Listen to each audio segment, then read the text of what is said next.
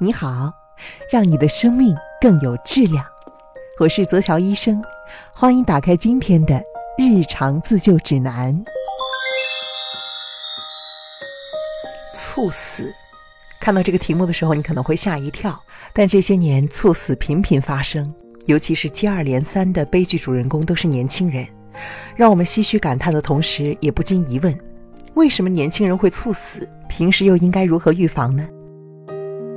猝死呢，指的是平时看上去健康的人，因为潜在的自然疾病突然发作或者恶化而发生的急骤死亡。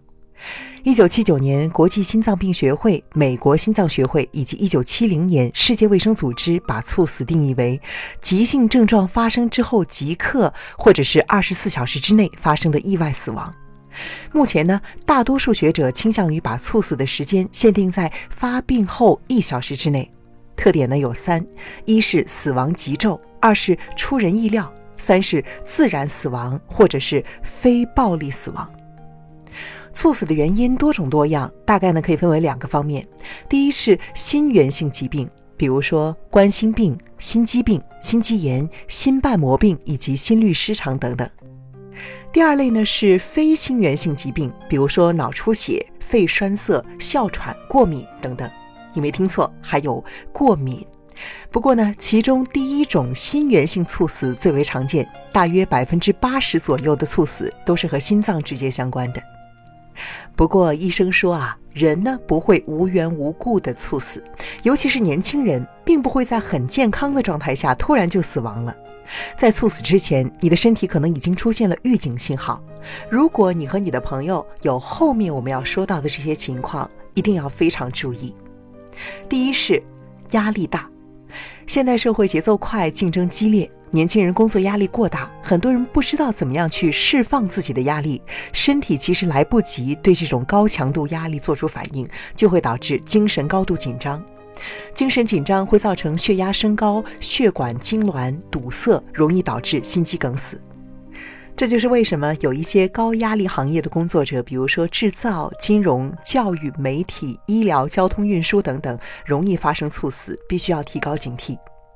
第二是熬夜，长期熬夜、睡眠不足是高血压的一个重要的致病因素，这也使得熬夜人群患各类突发性心脑血管疾病的几率大大增加。熬夜之后，身体的代谢功能减弱，血液的粘稠度上升，这就会导致代谢产物呢更容易沉积在血管，导致血管狭窄。尤其是年轻人，心肌活跃，出现了血管狭窄之后，加上抽烟、喝酒等刺激，血管会突然痉挛收缩，容易引发急性心梗。一旦得不到应有的救治，可能就会在一个小时之内猝死。第三点是暴饮暴食。是的，你没听错，因为如果吃的过量的话，胃肠道需要大量的血液去消化食物，而流入心脑血管的血液就会大大减少。对于本来就供血不足的人，吃的太多很容易诱发心肌梗塞和脑梗。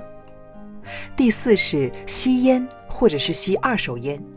很少有人因为抽一根烟而突然的心脏猝死，但是吸烟对于心脏的损害是长期而且顽固的。吸烟会引发动脉硬化、高血压、高血脂等疾病，加重心脏负荷，影响心肌供血，间接损害心脏。烟草燃烧所产生的毒性代谢产物会直接的损伤心肌。研究证实，吸烟的人发生心肌梗死的风险是常人的三倍。第五是心情抑郁，坏情绪呢是心脏大敌，尤其是抑郁。因为抑郁呢，通常和焦虑相伴，导致睡眠障碍，造成心慌、心率升高，对心脏健康非常不好。第六是久坐不动，如果现在你正坐着，不如赶紧站起来活动一下。久坐会减缓全身的血液循环，造成血液的粘稠度增高，时间长了会引发心肌功能的衰退、心肌萎缩、动脉硬化、冠心病等心血管疾病，诱发心肌梗塞，增加猝死的概率。当然了，我们说了这以上六点，你也不要因为听到所谓的猝死原因就惊恐不已。猝死不是一天发生的，我们完全有办法避免。接下来呢，我就告诉你一些实用的方法。首先，猝死之前往往会有心慌、胸闷、胸痛、呼吸不畅等症状。如果你经常出现的话，应该尽快的去医院检查治疗，要根据自己的身体状况，每年或者是每半年进行一次体检。如果你有家族遗传史的话，还需要有针对性的选择体检项目，及时发现高血压、高血脂、冠心病等健康问题。第二呢是调整情绪，学会减压，不要给自己太大的压力，不暴躁，不生气，不着急，学会开导自己，保持阳光心态。工作以外的时间要强迫自己完全放松下来。第三，每顿饭只吃八成饱，戒烟、限酒、平衡膳食、控制体重、适当运动等等，这些良好的生活习惯会减少心脑血管疾病的发生。还要注意防止便秘，因为便秘时用力排便会使负压增加，极易诱发冠心病和心肌梗死的急性发作。这就是为什么很多老年人在上厕所的时候突然容易心肌梗塞的原因。第四，拒绝熬夜，注意休息。疲劳也是猝死的一种信号，它提醒机体已经超过了负荷，这个时候应该立即停止工作。日常生活中，你可以制定一个适量的工作生活时间表，帮助你平衡工作和生活。人的一生是非常短暂的，希望在听节目的你能够有更好的生活，享受更长的生命，也能过得更加富足、健康和快乐。我是泽乔医生，感谢你收听我的节目。